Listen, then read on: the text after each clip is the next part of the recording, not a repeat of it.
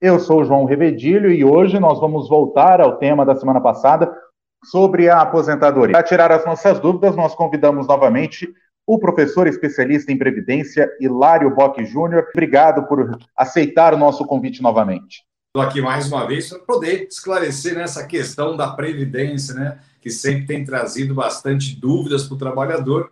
E aqui, mais uma vez, pelo convite de vocês, eu agradeço e estamos à disposição.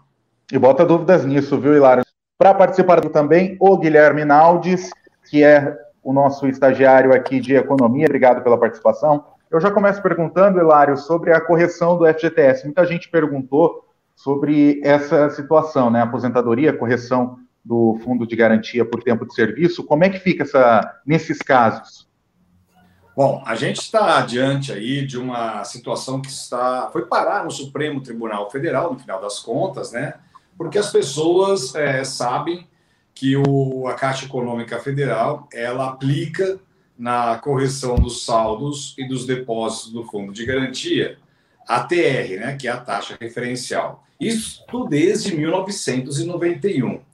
Até 1999 estava tudo muito tudo indo bem, né? Mas a partir de 99 começaram os questionamentos de que a TR não corrige de acordo com a inflação os saldos e depósitos do fundo de garantia. E com razão, até porque a TR, que é uma taxa referencial fixada pelo Banco Central, ela faz uma projeção e fixa, ou praticamente ela, entre aspas, prefixa a inflação. E quando ela faz essa prefixação, ela estabelece um índice de correção monetária que, na verdade, não é aquilo que reflete a real inflação do país. E aí, então, a gente tem percebido, por exemplo, que desde 2017 a taxa é zero, e a gente sabe que a gente está enfrentando é, inflação. E aí, então, as pessoas não querem, é claro, ter o dinheiro tendo o seu valor depreciado. E aí, então, começou essa corrida é, discutindo essas questões é, na justiça. É, em primeira instância, em segunda instância e no Superior Tribunal de Justiça, a decisão foi contrária e chegou agora no Supremo Tribunal Federal. Todos os processos estão paralisados o Supremo Tribunal Federal, no dia 13 de maio passado, tinha fixado o, o dia do julgamento, que foi adiado, agora vai ser fixado, olha, foi fixada uma nova data, que vai dizer se a TR é o índice correto a ser aplicado ou não. Então, todas as pessoas que têm dinheiro em conta vinculada do fundo de garantia, mesmo aquelas que já se aposentaram, que já sacaram e estão dentro do prazo para entrar com o processo, podem então entrar com um processo pedindo a correção monetária dessa revisão. Como todos os processos estão paralisados, né, é claro que as pessoas ficam nessa expectativa do Supremo Tribunal Federal. É o que a gente está esperando agora. Mas que a TR não corrige nada, isso a gente já sabe, porque o próprio Supremo Tribunal Federal já disse isso quando julgou, por exemplo, a questão dos precatórios. Guilherme? Ó, chegou uma pergunta polêmica aqui da nossa audiência. Fui, fui, funcionário público militar por 31 anos, 11 meses, então cometi um delito e fui demitido. Posso migrar para o INSS e ter direito à aposentadoria? Ele tem 53 anos. Olha, uma das, uma das penalidades né, para quem é, exerce atividade pública, inclusive o militar, é a perda da aposentadoria. Mas pelo que a gente está entendendo, não houve aposentadoria, a pessoa foi punida e foi demitida é, tem um princípio que a força de trabalho ninguém te devolve, né? Quer dizer, você pode ter cometido um delito, pode ter sido punido, mas de uma forma ou de outra você trabalhou, você contribuiu, tem suas contribuições do passado e podem sim ser migradas para o INSS. Inclusive, existe um processo administrativo para poder fazer essa migração, chamado CTC, que significa Certidão de Tempo de Contribuição. Então, o trabalhador tem que pedir onde ele trabalhou, né, esta certidão para ser então conduzida para a Previdência Social, que é o regime geral, que é o INSS, para computar e ter aposentadoria. Hilário, muita gente perguntando, eu vou até emendar as duas perguntas, sobre aposentadoria especial e também aposentadoria por invalidez. Aqui tem o Doni Mora, também o, o Jailson, Jailson não, perdão, é, nossa, muita gente perguntando aqui, o Luiz Roberto, perguntando sobre aposentadoria por invalidez e também a aposentadoria especial. Qual que é a diferença das duas e como pedi-las, assim? Como você dar entrada nos papéis, quais documentos precisam? Olha, essas perguntas são essa, essa, essas espécies de aposentadoria são bastante polêmicas pela particularidade da prova de cada uma delas. É, o benefício por incapacidade, né, ele é concedido para aquelas pessoas que exercem atividades é, que em algum momento é, estão incapacitadas de exercer atividade de forma total, de forma parcial, por tempo determinado ou por tempo indeterminado. E aí nós temos três benefícios: o auxílio doença, aposentadoria por invalidez e auxílio acidente. Recentemente eles mudaram de nome tecnicamente, mas são esses três benefícios que a população toda conhece. Aí, para solicitar esses documentos, esse benefício, ele é muito questionado na Previdência, né? Muita gente é, reclama da perícia da Previdência, fala que ela não é, avalia de forma adequada, até porque é uma questão subjetiva, né? Você tem o laudo do seu médico e você tem o laudo do técnico da Previdência Social, do médico, do engenheiro, do médico da Previdência. Então, existe bastante conflito. Então, o caminho para solicitar esse benefício de aposentadoria por invalidez, já já fala da aposentadoria especial, é pegar o documento. É, durante a pandemia não está tendo perícia presencial em alguns lugares, mas o requerimento pode ser feito pelo próprio site da Previdência Social, que é o meuNSS.gov.br. O que, que precisa ter? Você vai entrar no site da Previdência, vai agendar a sua perícia, que na verdade não vai ter a perícia, e aí então eles vão analisar o documento que você vai anexar. Esse relatório médico tem que estar com letra bem legível, ele tem que estar bem claro, tem que ter o nome do médico, tem que ter qual tá CIT, que é a classificação internacional de doenças, e não esquecer, muita gente esquece, isso é um motivo negativo do benefício, o tempo que o segurado vai precisar afastar, ficar afastado das atividades profissionais. Então, este é o benefício por incapacidade, que na verdade são três modalidades: auxílio doença, invalidez e auxílio acidente. Na aposentadoria especial, ele também gera alguns problemas, porque as empresas de fato não documentam como deveriam ser documentados os, os, períodos especiais em que as pessoas recebem salubridade, periculosidade, penosidade, né? E aí, então, há dificuldade na prova deste trabalho. Bom, essa aposentadoria é devida às pessoas que têm 15, 20 ou 25 anos de contribuição em atividades especiais. O fato, viu, Guilherme, viu, João, é que no 2019, agora, é, teve a reforma da Previdência, então teve uma idade mínima para essa aposentadoria. Mas tem um detalhe que a gente vai dizer aqui para todas as pessoas que estão nos vendo, pessoas que estão nos ouvindo. Existe uma regra de transição de 86 pontos que dá para fugir da idade mínima, que é 55, 58 ou 60 anos, dependendo se a pessoa vai se aposentar com 15, 20 ou 25 anos. Então, neste caso, a pessoa tem que ter 86 pontos, que é a somatória da idade, mais o tempo de contribuição. Então, funciona assim: idade, para cada ano de idade, a pessoa tem um ponto, para cada ano de serviço, a pessoa tem um ponto.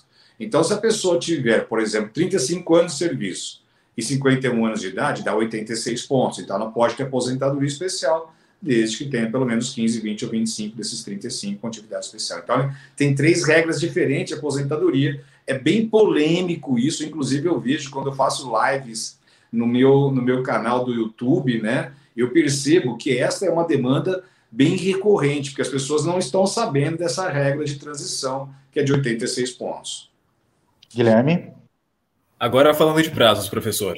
Caso do Eduardo Gomes, ele fez um requerimento solicitando o acréscimo de 25% da aposentadoria devido a uma dependência que ele tem já faz mais, um, mais de um ano.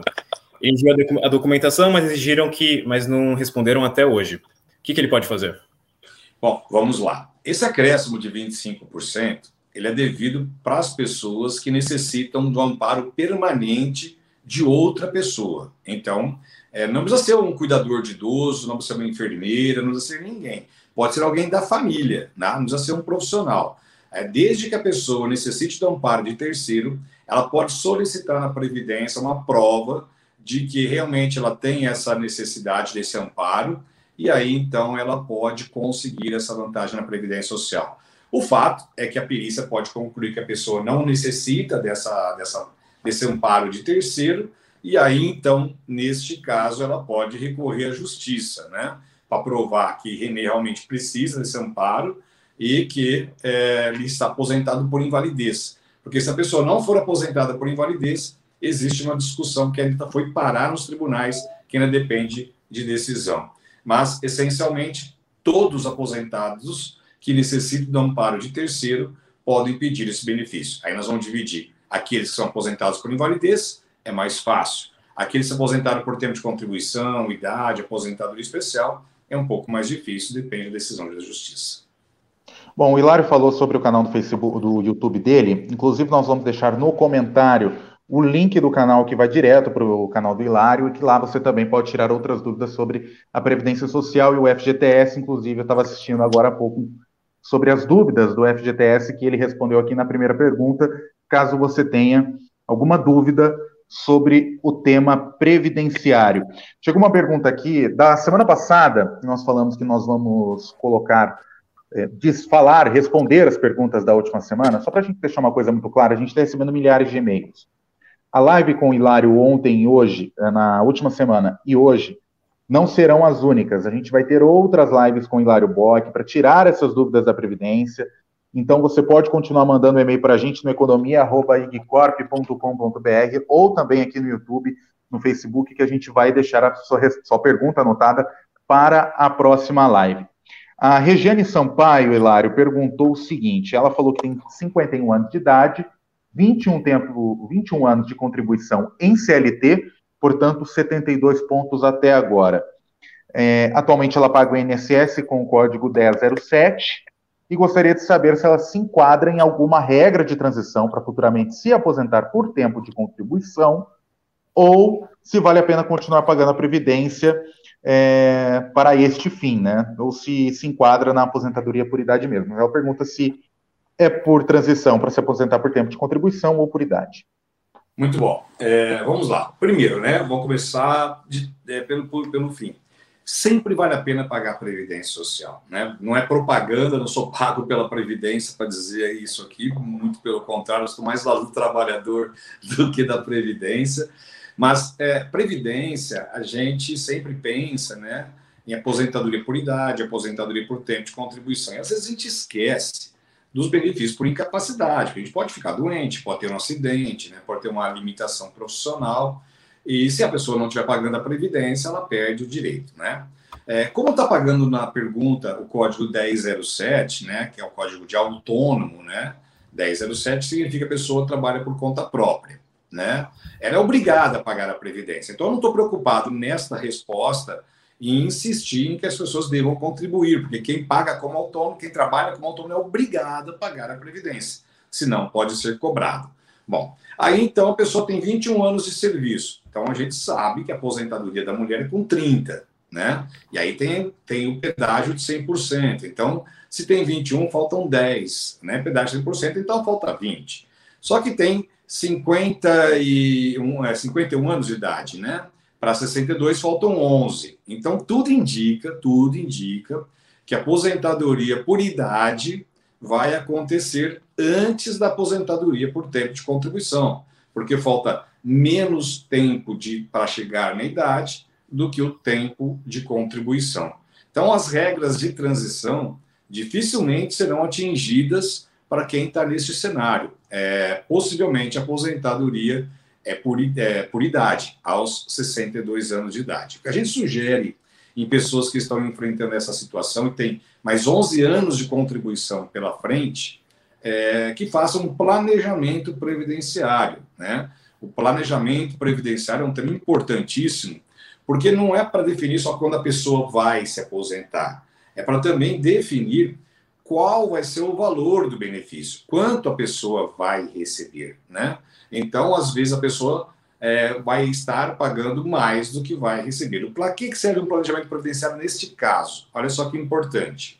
Se a pessoa sabe que ela vai se aposentar com um salário mínimo, por exemplo, esse código 1007 pode ser, por exemplo, alterado para um MEI, um microempreendedor individual. A contribuição cai de 20% para 5%, ou seja, a pessoa paga um quarto daquilo que está pagando para ter os mesmos benefícios. E essa diferença de três quartos, a pessoa poderia investir em outras situações, em outras coisas, ou no próprio negócio, numa previdência complementar, na previdência privada, ou mesmo no mercado financeiro. Então, é importante que esse planejamento previdenciário seja feito para a pessoa definir quando ela vai se aposentar, que é, o, que é o motivo da pergunta, né?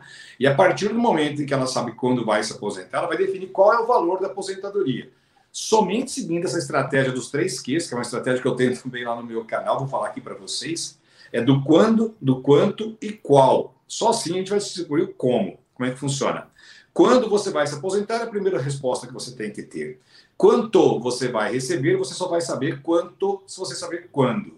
E aí depois tem o qual. Qual benefício é mais vantajoso para você saber o quando e o quanto. E aí, você sabendo essas três coisas, você vai definir como você vai contribuir. E este como, ele é fundamental, né? Porque você vai deixar de gastar mais do que vai receber, que é a maior reclamação de quem está aposentando. Nossa, eu paguei tanto e estou recebendo tão pouco. Então, a pessoa pode antecipadamente já fazer um ajuste nas suas contribuições e ver qual a melhor forma para contribuir, justamente para ter as vantagens decorrentes das contribuições e fazer com que essas contribuições sejam, de fato, um investimento. Fazer das políticas públicas, fazer das políticas públicas um investimento financeiro. Guilherme? Ainda na, no planejamento previdenciário, professor. Chegou um caso aqui de uma pessoa que trabalhou por 20 anos com alta periculosidade em um período rural e outro urbano. Será que ela pode pedir uma aposentadoria especial? Pode. Olha, as pessoas, é importante que a gente frise que em algumas situações a pessoa pode, quando não chega na aposentadoria especial, olha só que legal essa situação. A pessoa pode converter o tempo especial em tempo de serviço comum. Então, por exemplo, essa pessoa trabalhou 10 anos de atividade especial e 20 anos trabalhou na lavoura. Então tem 30. Só que esses 30 a pessoa não consegue se aposentar. 10 anos não dá para ter aposentadoria especial e 30 não dá para ter aposentadoria comum. Mas esses 10 anos, se for um homem, ele pode ser convertido de atividade especial em atividade comum. Aí que acontece? A pessoa ganha 40%, então ela não tem 30, ela passa a ter 34, porque 40% dos 10 é 34. Então, quer dizer, ela fica muito mais próxima da aposentadoria com a conversão do tempo especial em comum do que se for esperar uma aposentadoria rural ou uma aposentadoria urbana por tempo de contribuição. Então, o tempo especial, quando não dá aposentadoria especial, ele pode servir para converter o tempo de serviço especial em tempo de serviço comum. Hilário, tem a pergunta da Joelma Nanias. Ela fala que ela é professora universitária, inclusive de uma universidade federal. Ela tem 46 anos e trabalha como professora desde 2000. Qual é a previsão da aposentadoria dela a partir de agora? Visto que na regra antiga seria com 55 anos e 30 anos de contribuição. Essa reforma da Previdência mudou a situação da professora?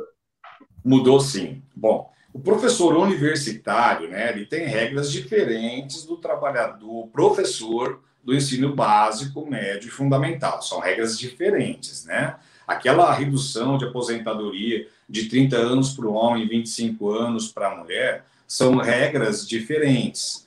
Para o professor universitário, que é vinculado ao INSS, ele vai se aposentar como qualquer outro trabalhador, né? Porque não tem regras diferentes para o universitário, a não ser que esse trabalhador, esse professor universitário, exerça alguma atividade que coloque em risco a saúde ou a integridade física, com exposição, por exemplo, a um agente biológico, por exemplo, um, um professor de universidade federal que dá aula, por exemplo, de odontologia, ou um professor que dá aula de laboratório. Então, se tiver contato com agentes químicos, físicos ou biológicos, ele pode ter uma aposentadoria de forma diferente. Mas é o fato de ser professor universitário não aplica-se aquelas regras específicas para os professores do ensino básico, médio fundamental, que aposentam com menos tempo e menos idade. Guilherme? Oh, mais uma pergunta aqui do Luiz Augusto Dias. Ele foi empregado de 84 a 91 e passou 10 meses sem contribuir porque ele foi demitido. O cálculo da aposentadoria vai ser modificado nesse caso? Não, olha, as aposentadorias, né, elas essencialmente têm uma regra geral, que aplica-se para todo mundo, né, quase todo mundo. É, são as contribuições desde julho de 94 até a data em que a pessoa se aposenta. Nesses períodos que não teve contribuição, esses períodos não entram no cálculo de tempo de contribuição, porque não teve contribuição. E também não entram no cálculo do valor do benefício, justamente porque não houve contribuição Então, às vezes, as pessoas ficam preocupadas com esses espaços de tempo, é, e isso, na verdade, às vezes pode beneficiar as pessoas. Tem a ver também com o planejamento previdenciário que a gente estava dizendo até agora. Porque o que acontece? É, as pessoas, elas falam, olha, eu quero fazer um cálculo de quanto vai ser a minha aposentadoria. Só que essas contribuições que não foram feitas, né, quer dizer que nesse período não vai ter contribuições. Se a pessoa vai completar essas contribuições que não foram feitas e completa com um valor baixo, o valor da média diminui, porque essas contribuições que não existiam não estavam comprometendo o cálculo, mas a partir do momento em que você vai lá e paga com valor baixo, ela paga, passa a integrar o cálculo, porém com valor baixo. Então, essa história de recuperar tempo de serviço do passado para poder é, aumentar a aposentadoria, pode ser que reduza o valor do benefício. Então, é muito importante que o trabalhador, né, é, que tem tempo a ser recuperado, é, tem que analisar dois aspectos. Se esse tempo vai antecipar a aposentadoria, ótimo, vai antecipar. Mas isso vai aumentar ou vai diminuir o benefício? Porque a inclusão desse tempo pode reduzir o benefício. Então, tem que ficar atento a esses detalhes antes da recuperação do tempo de serviço. Então, às vezes, a falta do tempo pode ajudar. Hilário Rui Albuquerque, ele pergunta o seguinte, ele é policial federal e quando estava no tempo da promulgação da reforma da Previdência, faltavam dois anos e um mês para ele preencher todos os requisitos da aposentadoria. Depois da alteração, ele não conseguiu pedir, agora ele está para completar 30 anos de contribuição no fim deste ano. Ele tem 61 anos de idade e 24 anos de trabalho estritamente como policial. Ele pergunta se ele vai ter que pagar o pedágio, se ele já pode solicitar o abono ou a aposentadoria. Tá, vamos lá. É, algumas categorias, dentre elas o policial federal, ficaram de fora da reforma da Previdência, que tem regras especiais que regem estas aposentadorias. Então, a gente sabe que é, algumas situações é, existem as regras também, né? Vou, vou, até estender um pouco a pergunta para as questões dos policiais é, estaduais, né? Que tem os regimes próprios de previdência também dos estados, né? No caso aí ele é federal, então ele tem regras diferenciadas de trabalho. Eles ficaram de fora dessa reforma da previdência e tiveram regras diferentes. Então, esse tempo estritamente é, militar, tem que ser de 25 anos, e a idade mínima, ela vai ser conjugada levando em consideração a, a, época de filiação. E o valor do benefício também, dependendo de quando a pessoa entrou na Previdência, que a gente, deu, a gente teve uma série de, de, de alterações que podem é, implicar em não aumentar o tempo, não mudar as regras de acesso, mas mudar as fórmulas de cálculo do valor da aposentadoria. Então tem que ficar atento a esses detalhes. Quanto ao abono de permanência, ele continua sendo devido é, para aquela pessoa que já tem acesso à aposentadoria e, ao invés de aposentar, a pessoa solicita a continuidade no trabalho, recebendo o abono. O abono nada mais é do que a devolução do valor das contribuições que a pessoa faz. É como se a pessoa deixasse, como não, né? A pessoa deixa de se aposentar para continuar trabalhando e ela tem de volta as contribuições que ela faz porque não vai estar recebendo a aposentadoria. Guilherme? Agora, voltando na, no planejamento previdenciário, professor, uma dúvida sobre a escolha. Tenho 44 anos de idade e 30 de contribuição. Qual a melhor opção para se aposentar?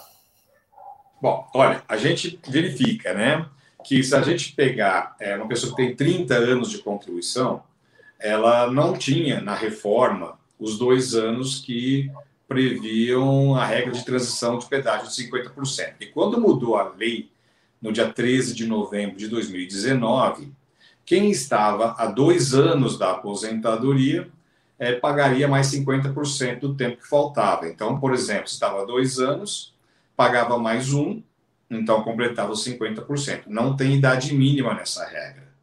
Bom, aí nós temos uma outra regra, que é 100% de pedágio. É, e aí, a pessoa tem quanto tempo mesmo nessa pergunta, Guilherme? De idade de serviço? 34. Não, de serviço tem 30, né? Deixa eu conferir aqui. 44 anos de idade, 30 de contribuição. Isso, 30. Então, veja bem, a, a, em 2019, a pessoa está com 28 anos, 29 anos de serviço, né? Então, vamos supor que faltava 6 para os 35, então tem mais 12 anos pela frente, que é o pedágio de 100%. Então, se ela está com 30 anos, 54, 54 mais 12 vai dar 66. Então, ela chega nos 65 anos antes da regra de pedágio. Né? Então, possivelmente, essa pessoa vai ter aposentadoria por tempo de contribuição. Eu quero só fazer um, um, um adendo aqui, né? porque a gente é, quando fala em planejamento previdenciário, a gente pode errar se a gente for muito generalista. A gente tem que ter algumas situações específicas. Por exemplo, se a pessoa tem algum tipo de deficiência leve, ainda que seja uma deficiência leve, né? É, física, mental, intelectual sensorial, surdo, mudo, né? Na última live nós falamos sobre a, a, a visão monocular, inclusive, né? Então, essas pessoas, elas aposentam mais cedo, elas saem fora dessas regras de aposentadoria gerais. Então, a gente tem que ser bastante específico nisso. Mas nesse exemplo, nessa pergunta específica, né, a pessoa estaria mais próxima da aposentadoria por idade, o que atrai ela para pensar, já que ela sabe que vai se aposentar por idade, não entra em nenhuma situação específica de planejamento, então a ideia dela de plano seria pensar no valor do benefício, né? Quer dizer, já que ela já sabe quando vai se aposentar, que é o quando, já está na hora de ela começar a pensar no quanto, quanto ela vai receber para definir como ela vai contribuir. Somente a gente tendo bem claramente essas respostas de quando vai se aposentar e de quanto vai receber, é que vai dar para fazer a opção pelo benefício mais vantajoso, né? E detalhe, é, se nessa avaliação toda a, o segurado ou a segurada percebe que ela tem direito a mais de uma regra de transição, ou regra de direito adquirido regra de transição, ou as três, direito adquirido, regra de transição e regras novas, ela pode optar pelo, pelo, benefício mais vantajoso, né? Então, existe essa possibilidade também dentro do planejamento previdenciário. Hilário, na semana passada nós conversamos sobre a revisão da vida toda, né, que vai ser julgado pelo Supremo Tribunal Federal entre os dias 4 e 11 de junho.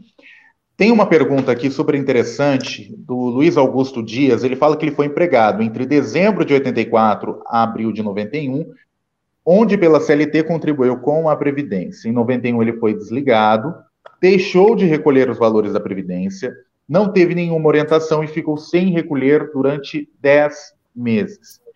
Hoje, na, na computação, né, na, no cálculo para a aposentadoria, acredita que faça falta esse período para ele o valor.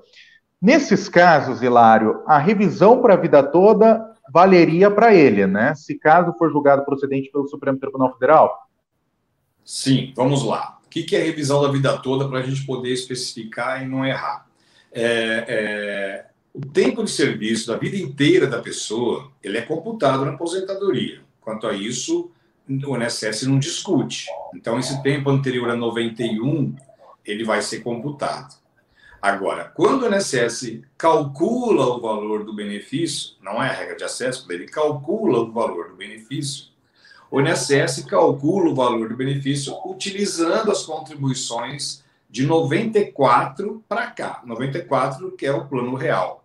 Então significa que as pessoas vão ter ah, os benefícios concedidos com base no salário, nas contribuições da vida toda, mas na hora do cálculo são só as contribuições de 1994 que entram. E muita gente teve os melhores salários antes de 94. É, e quando a lei mudou, que foi em 1999, ela criou duas regras. Uma regra para quem começou a pagar a Previdência a partir de 1999 e uma regra para quem já vinha contribuindo. Para quem começou a pagar a Previdência a partir de 1999, vai calcular a aposentadoria com todas as contribuições da vida toda. Mas quem já vinha contribuindo o governo, a lei, mandou aplicar as regras das contribuições de 94 para cá, prejudicando aquelas pessoas, como a, foi a pergunta que foi feita de quem teve os melhores salários antes de 91. Então, essa revisão da vida toda, ela visa conceder para o trabalhador escolher a melhor fórmula de cálculo entre as contribuições da vida toda ou só as contribuições de 94 para cá. E aí, então, é só fazer o cálculo, fazer a média e ver qual que é a mais vantajosa. E se for julgado pelo Supremo Tribunal Federal agora em junho, dando vantagem, dando concessão para o trabalhador, aí não só aqueles que se aposentaram, mas aqueles que também vão se aposentar poderão se utilizar dessa regra. Guilherme. Professor, como contribuir com o INSS complementar ao microempresário individual? Isso. É, eu costumo brincar quando eu dou minhas aulas, né, palestra, é, dizendo que as pessoas nessa hora não podem deixar de esquecer do grande glorioso timão do Corinthians. Né? Por quê? Né? Eu, vocês já não gostaram muito da conversa aí, mas enfim, né? Não, eu não torço para nenhum time de São Paulo, então eu estou mais tranquilo, eu acho que nessa pergunta. Mas pelo menos por aí o pessoal já não vai, vai, vai gostar. Vamos lá, deixa eu explicar. Quando você paga 5%, que é o MEI, você paga menos. Claro, se você paga menos, vai ter menos benefício do que aquelas pessoas que pagam mais. Mas você pode pagar sim como MEI e ter os benefícios é, como se não fosse MEI, né, que seria as contribuições de 11 ou 20%, fazendo a complementação das contribuições que foram feitas menores, foram feitas com 5%. E onde que entra o Corinthians nessa história toda, né? A hora que você pega o distintivo do Corinthians, está escrito assim, ó, 1910, né? Fundado em 1910. 1910 é o código da contribuição adicional do MEI para poder ter os benefícios adicionais. Então, olha, quem paga MEI e sabe que, vai ter, vai, que não vai ter aposentadoria por tempo de contribuição, porque quem paga MEI não tem aposentadoria por tempo de contribuição, pode fazer a contribuição adicional, pode complementar as contribuições no Código 1910 e aí passa a ter o benefício de aposentadoria é, por tempo de contribuição também, já que ele é excluído quando a pessoa opta por ser MEI. Então, 1910, timão. Hilário, a gente tem milhares de perguntas aqui, milhares mesmo. Eu estou até olhando peço até desculpa para quem está nos acompanhando, inclusive para você, porque às vezes eu fico olhando aqui na tela do computador, é porque a gente está recebendo diversas demandas, diversas perguntas. Vale ressaltar que você pode continuar participando através do YouTube, através do Facebook. Mande a sua pergunta, se não der para ser respondida hoje, nós vamos responder na próxima live que nós vamos fazer com o Hilário em breve. Mas tem algumas perguntas aqui, Hilário, que são bem interessantes e eu acho que vai tirar a dúvida de muita gente.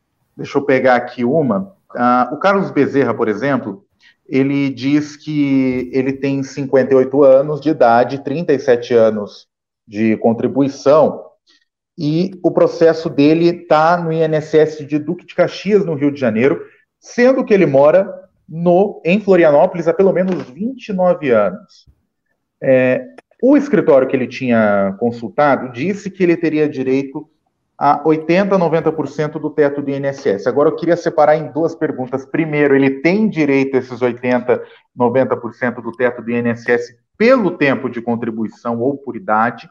E segundo, ele mora em Florianópolis, o processo dele está em Duque de Caxias. Isso é comum nesses casos? Como é que procede? Vamos lá. É, o valor do benefício, né? Claro, se ele tem um especialista cuidando, né? É, que analisou o cálculo, fez as, as simulações todas, né? Seria até irresponsabilidade minha dizer que está errado. Mas vamos dizer o seguinte: olha, é possível sim. Porque se ele tem 37 anos hoje, significa que ele tinha 35 anos quando a lei mudou.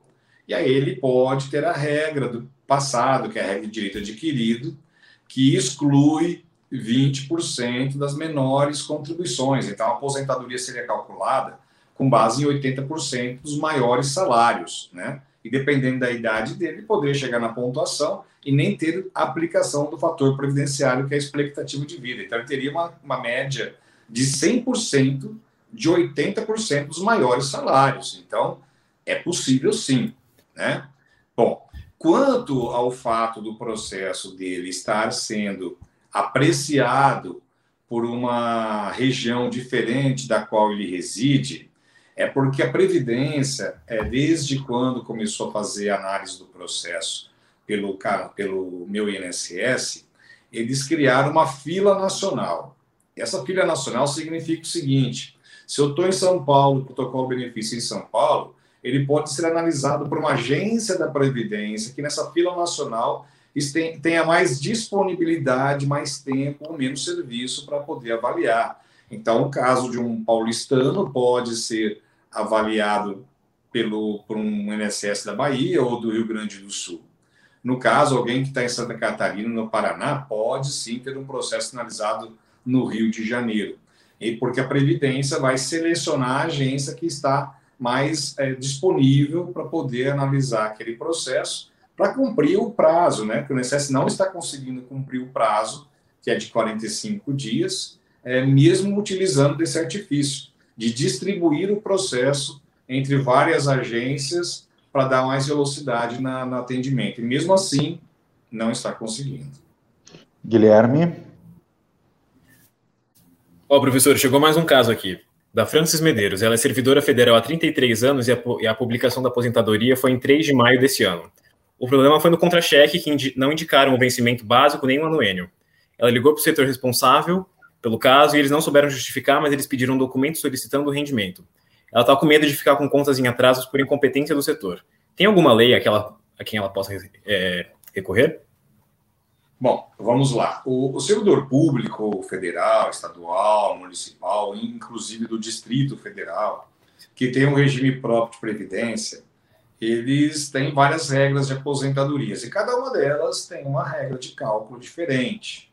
A principal delas, é, entre tantas, é aquelas pessoas que começaram a contribuir para a Previdência é, como servidor público antes da emenda constitucional número 41 de 2003. O que, que significa? Quem se aposenta é, com, a, com, a, regra de, de direito adquirido de 2003 aposenta com um negócio chamado integralidade e paridade, quer dizer, pega a remuneração dela, né, tirando todas aquelas vantagens salariais que não são incorporadas para fins de aposentadoria, que é integralidade, e paridade, vai ter o reajuste de acordo com o pessoal da ativa. Então, integralidade e paridade. Esta é uma das formas de cálculo. Quem se aposentou depois, entra as regras que são calculadas com base na média das contribuições. Bom, e aí então, tanto em uma como em outra situação, tem algumas vantagens que, salariais que não entram no cálculo da aposentadoria. Isso varia muito da legislação municipal, da legislação estadual, da legislação federal, da, da função, da carreira da pessoa, do cargo. Então, as pessoas têm algumas vantagens que são adicionais de tempo de serviço, como o anuênio, o quinquênio, a sexta parte. E tem também alguns adicionais, como insalubridade, periculosidade e outras vantagens definidas por normas administrativas ou interna corporis, ou seja, da própria corporação, é que, no final das contas, elas servem para efeito de remuneração, mas não entram no cálculo do valor da aposentadoria, já que existem várias possibilidades de cálculo. Então, é, o órgão competente para poder responder a essas reclamações é aquele Instituto de Previdência que é responsável pela concessão e o pagamento do benefício. Então, é para lá que tem que ser é, a reclamação. Que demora, demora, mas vale a pena. Mas também a pessoa não precisa ficar esperando o tempo, a, a, a boa vontade da administração para dar essas respostas. Caso se sinta, sinta lesado né, e que está no direito, ela pode fazer um, uma, uma reclamação na justiça. Hilário, a Jane Maria pergunta o seguinte: ela fala que é pensionista há 27 anos, nunca teve direito à revisão e gostaria de saber o porquê. Também é, ela tinha mais de um salário, que não era muito, mas era o mínimo mesmo, era o mínimo mesmo. A pergunta aqui ficou um pouquinho confusa, mas ela tinha o um mínimo, tinha um outro emprego ela é pensionista há 27 anos, mas não teve direito à revisão. A gente teve também outras perguntas em relação à revisão do, do INSS. Como é que é feita essa revisão e quando que você tem direito a pedir essa revisão do benefício? Olha, João, vamos começar pela sua, pelo, pelo verbo que você usou aí, pedir, né?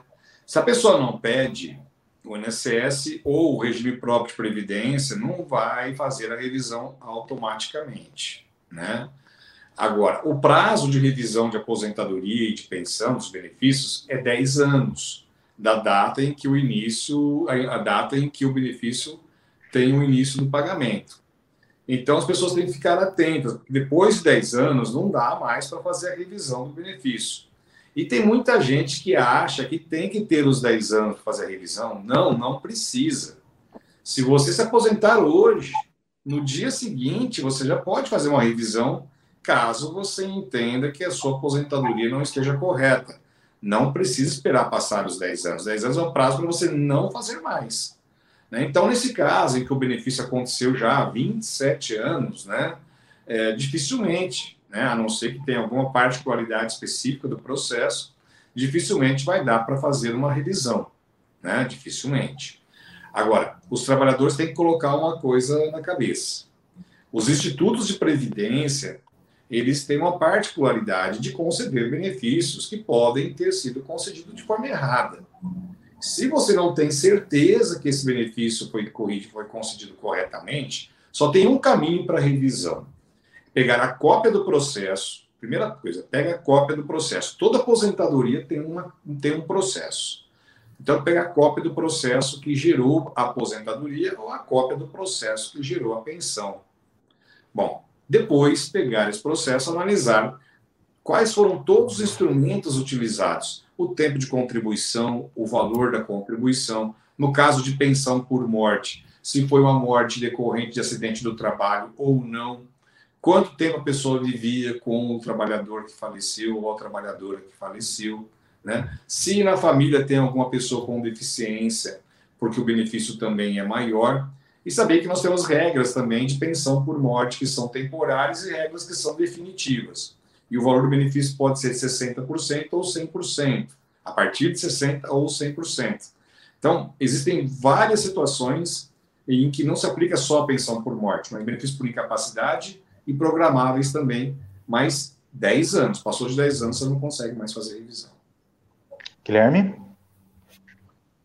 Pergunta do Jair Domingues. Ele tem 57 anos e faz 58 em, feve... em dezembro desse ano.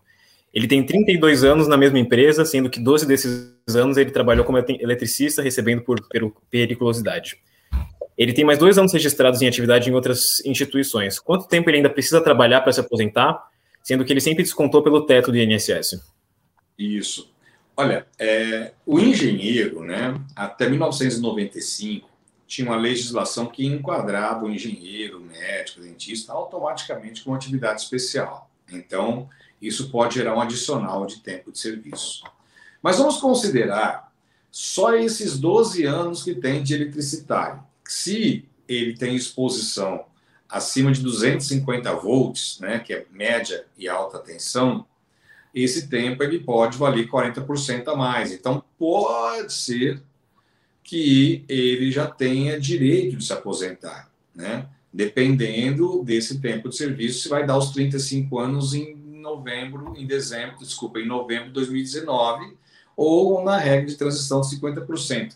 Eu fiz o cálculo aqui de cabeça muito rapidinho, pelas informações que ele deu, do tempo que ele tem, sendo 12 e mais 2 fora, é, assim, já me veio na cabeça duas possibilidades de aposentadoria bem próximas ou o direito adquirido antes da reforma da Previdência, que é bem possível que ele se enquadre, ou então já era para estar ali aposentado ou está quase se aposentando, com a conversão do tempo de serviço de eletricitário em atividade comum, porque aumenta 40% do tempo de serviço. Então, é bom fazer os cálculos direitinho aí, porque pode ser que ele saia aqui dessa, dessa nossa live aposentado.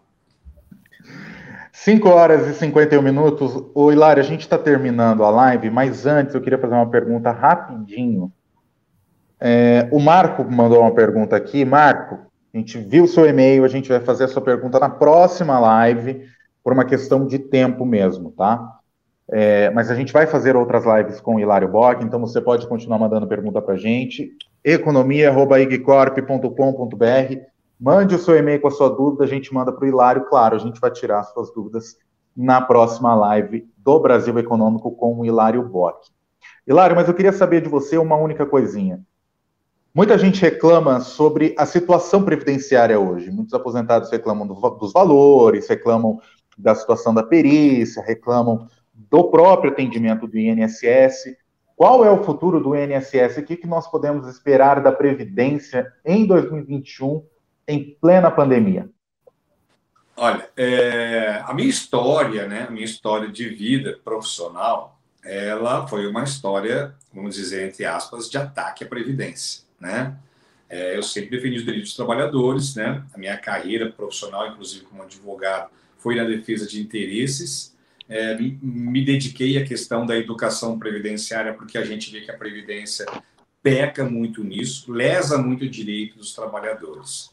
É, porém, eu não posso deixar de reconhecer que a Previdência é um dos maiores programas de distribuição de renda do país. Né?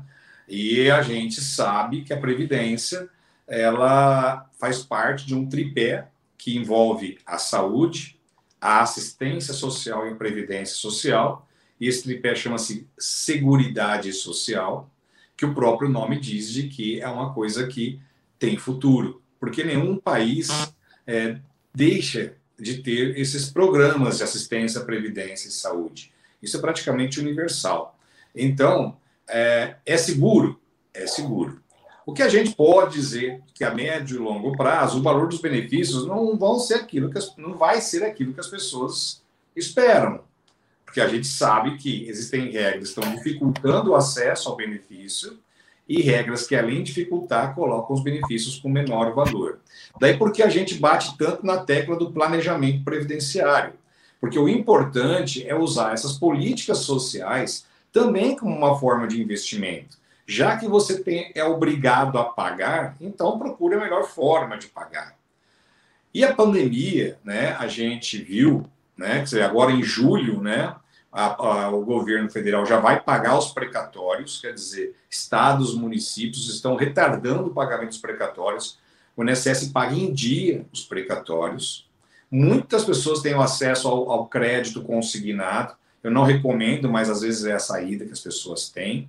E a gente viu tanto na pandemia é, de 2020 como agora, quer dizer, a mesma pandemia, né? A gente estão falando de terceira onda, a gente não saiu da primeira ainda, né? Mas enfim, é, a gente está falando aí sobre previdência, quer dizer, a previdência foi lá e antecipou o 13 terceiro em dois anos seguidos, né? Quer dizer, é, é uma questão de segurança, né? É jurídica e econômica, porque a gente sabe que hoje tem muitas famílias que vivem da renda do aposentado, que é a única renda certa que tem, às vezes, na família.